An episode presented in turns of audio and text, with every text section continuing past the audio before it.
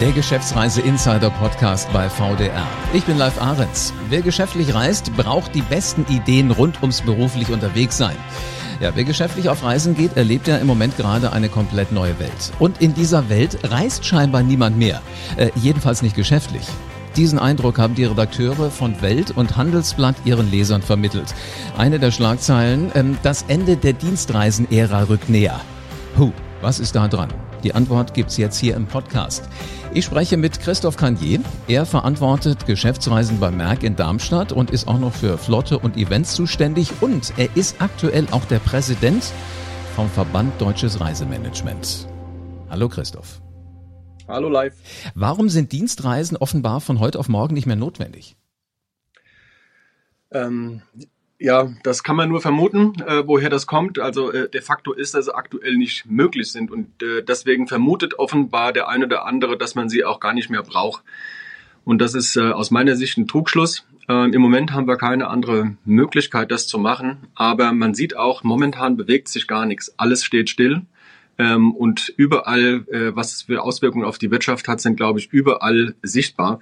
Deswegen kann man schon mal äh, klar festhalten, dass hier ein direkter Einfluss zwischen Mobilität und damit auch Dienstreisen und äh, unternehmerischem Erfolg einhergeht. Hm, Im Grunde genommen kann man ja auch wirklich nachweisen, welchen Anteil am Erfolg von so einem Unternehmen Reisen hat. Äh, was sagst du aus dem Bauch raus? Welch, wenn dich jemand fragt, welchen äh, Erfolgsanteil bringt denn die Geschäftsreise?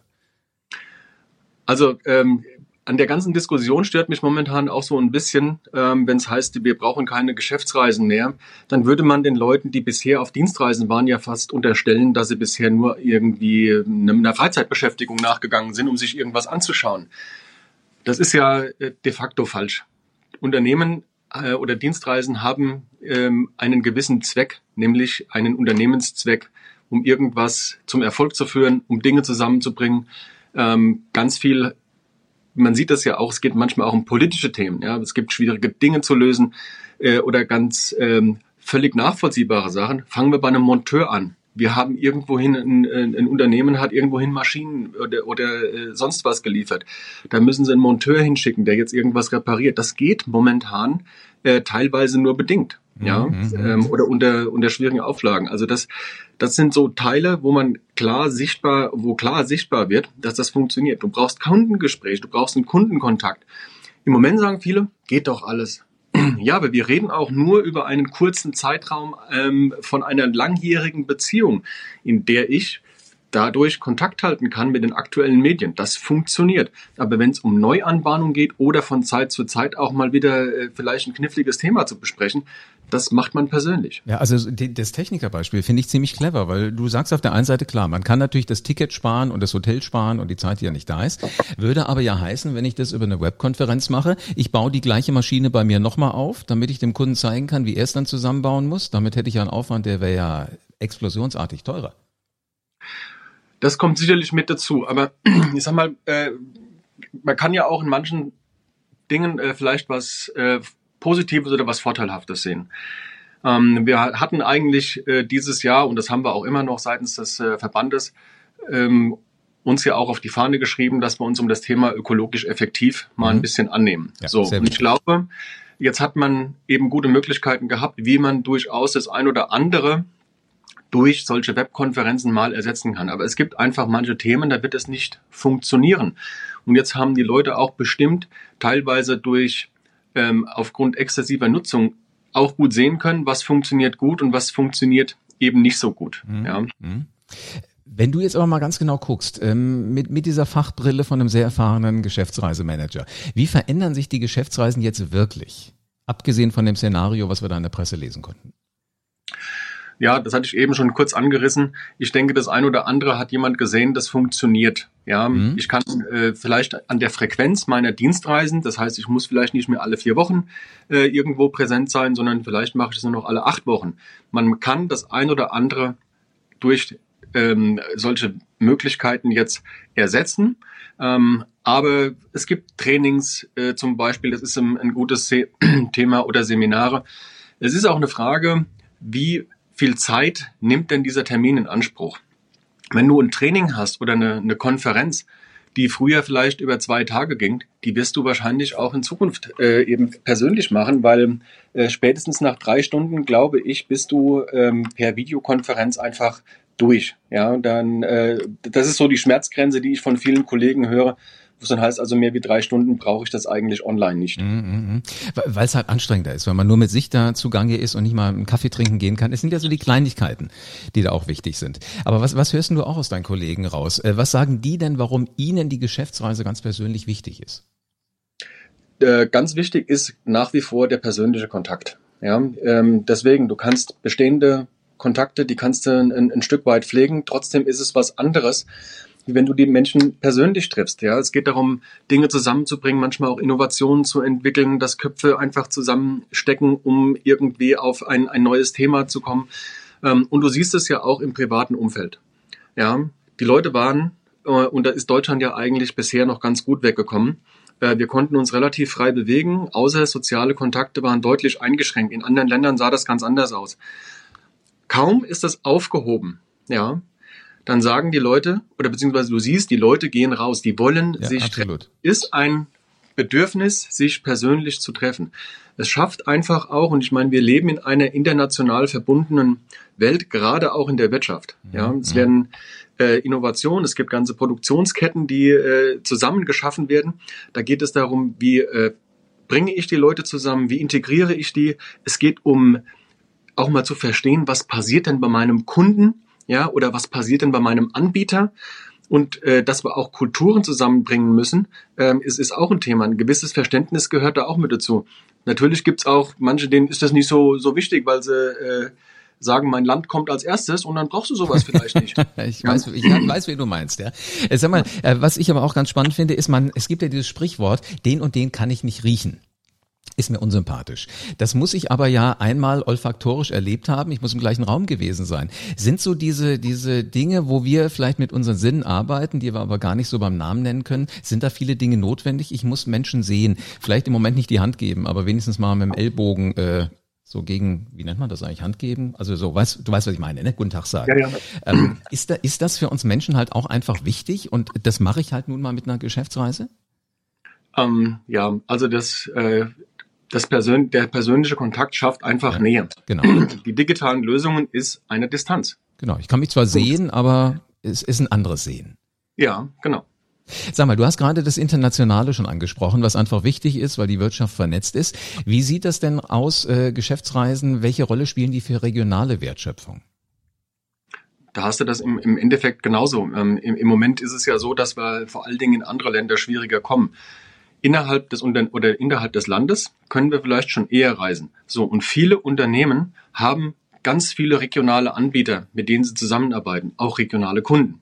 Ja, das heißt, allein hier äh, ist einfach schon die Bewegung notwendig ähm, und auch das ist eine Dienstreise. Auch wenn ich mich hier in ein äh, ins, ins Auto setze oder die Bahn benutze und in Anführungsstrichen nur 20 Kilometer bewege, um meinen äh, Geschäftspartner dort zu treffen. Auch das ist bereits eine Dienstreise. Auch das gehört dazu. Und in der VDR-Umfrage, die wir oder in der VDR-Analyse, die wir jedes Jahr erstellen, sieht man ja auch, die Masse der Dienstreisen findet innerhalb Deutschlands statt. Ja, natürlich auch ein nicht unerheblicher äh, Anteil äh, geht, ins, geht ins Ausland, aber die Masse passiert im Land. Und im Grunde genommen, das sind diese, diese kurzen Reisen. Jetzt fragen sich ja schon viele, muss ich in den Zug einsteigen? Muss ich in die Bahn einsteigen? Ähm, muss ich mit der S-Bahn fahren? Will ich das? Fahre ich lieber Auto? Ähm, ist ja auch häufig die Frage, können Dienstreisen sicher sein und können sie auch stressfrei sein? Weil für den einen oder anderen ist halt, ich sag mal Frankfurt, Berlin, Frankfurt, München mit dem ICE äh, die ganze Zeit mit Mundschutz ist schon Stress. Wie kann man sowas sicher und stressfrei durchführen aus deiner Sicht? Gut, dass wir momentan mit Mundschutz leben, ich glaube, da haben sich inzwischen viele dran gewöhnt ähm, ob man es mag oder nicht.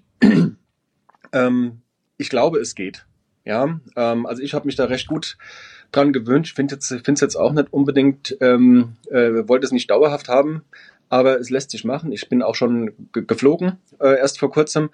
Ich fand das äh, völlig okay. Ich habe auch gesehen, dass ganz viele Vorkehrungen getroffen wurden, aber es liegt auch sehr stark an den Reisenden selbst. Ja, muss ich mich äh, in die Schlange begeben, muss ich mich äh, zu einer Gruppe dazugesellen, wo vielleicht schon ein paar Leute stehen. Man kann durchaus Kontakt oder beziehungsweise Abstand halten, ähm, so dass man eben keinen zu engen Kontakt hat.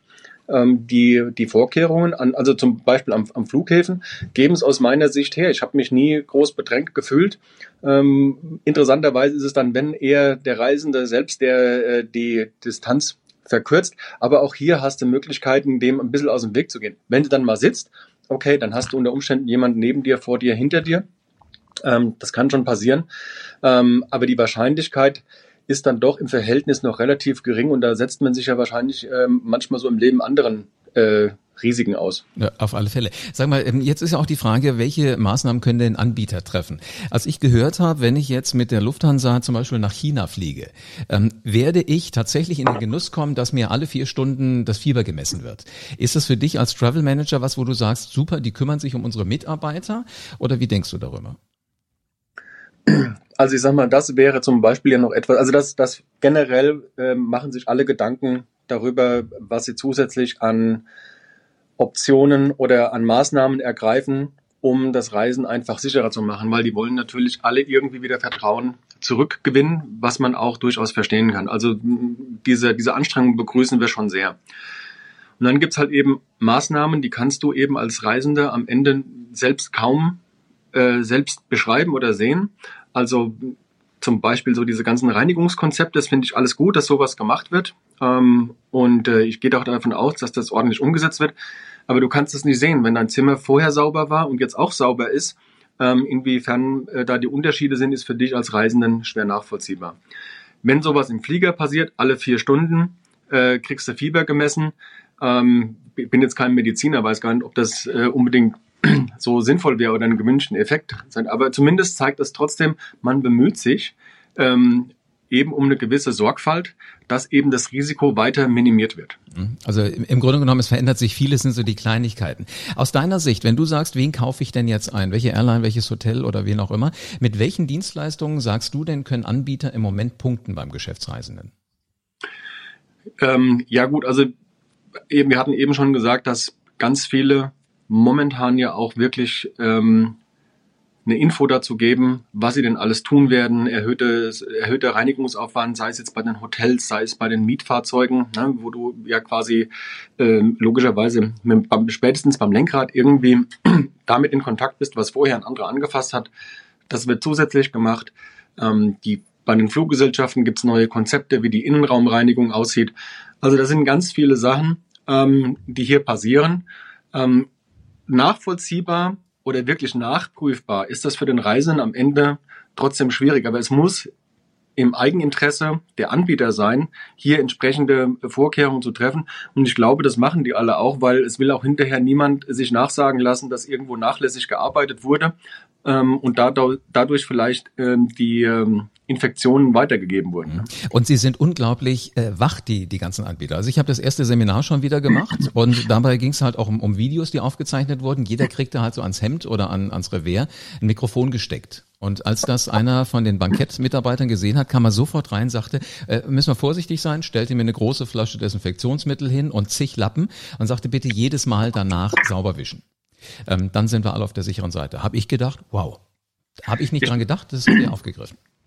Ja, also ich meine, ähm, unabhängig davon, ähm, wir reden hier ja wirklich von einem ganzen Wirtschaftszweig. Mhm. Ja, das eine ist Tourismus und das andere ist Geschäftsreise. Mhm. Ja, die nutzen zwar zufällig manchmal die gleichen Verkehrsmittel oder die gleichen Anbieter, die sind aktuell so stark getroffen wie kaum eine andere Branche. Das heißt, die, die müssen natürlich gucken, wie gewinne ich Vertrauen, wie schaffe ich es, ähm, hier eine gewisse Attraktivität, eine Sicherheit zu geben für diejenigen, die später mal ähm, meine Services wieder in Anspruch nehmen wollen. Und dass da so eine riesige Branche dahinter steckt oder so, so ein riesiger Wirtschaftszweig, zeigt doch auch eine Notwendigkeit, die dahinter steckt, Leute zusammenzubringen. Ja, Absolut. sei es eben im, im, im Urlaub oder logischerweise bei uns ist es eher das Thema der Dienstreisen. Genau. Ähm, ein gutes Beispiel, wir haben ab und zu auch mal äh, Gespräche mit, mit der Politik, teilweise persönlich, teilweise ähm, per Web. Wenn Sie in der Politik mal fragen, wie Sie denn Ihre Planungen, wie die Planungen aussehen in Zukunft, ob die mehr per Webkonferenzen machen. Ähm, ich glaube, teilweise machen sie das ohnehin schon. Aber wenn es tatsächlich geht, hier um Probleme zu lösen, oder um Dinge zu bewegen, die werden genauso weiterreisen, wie das vorher auch der Fall war, weil es einfach notwendig ist. Es gibt einfach Dinge, die bekommst du nur persönlich geregelt und nicht über Twitter. Absolut, ja. ich merke schon, wer, wer da so dein, dein Mensch ist, der dir da immer so durch den Kopf geht. Eine letzte Frage, Christoph, habe ich noch an dich. Wir haben ja angefangen ähm, mit diesen beiden Artikeln, die in der Welt und im Handelsblatt drin waren. Da ging es auch darum, dass ähm, die Personalleiter von großen Unternehmen befragt wurden hinsichtlich Geschäftsreise. Das hat mich ein bisschen gewundert. Ähm, mir war gar nicht klar, dass die HR-Leute so eine große Rolle spielen. Aus seiner Sicht, welche Rolle spielt HR in der Planung von Geschäftsreisen? Also die, die Befragung hat mich jetzt äh, ehrlich gesagt auch gewundert.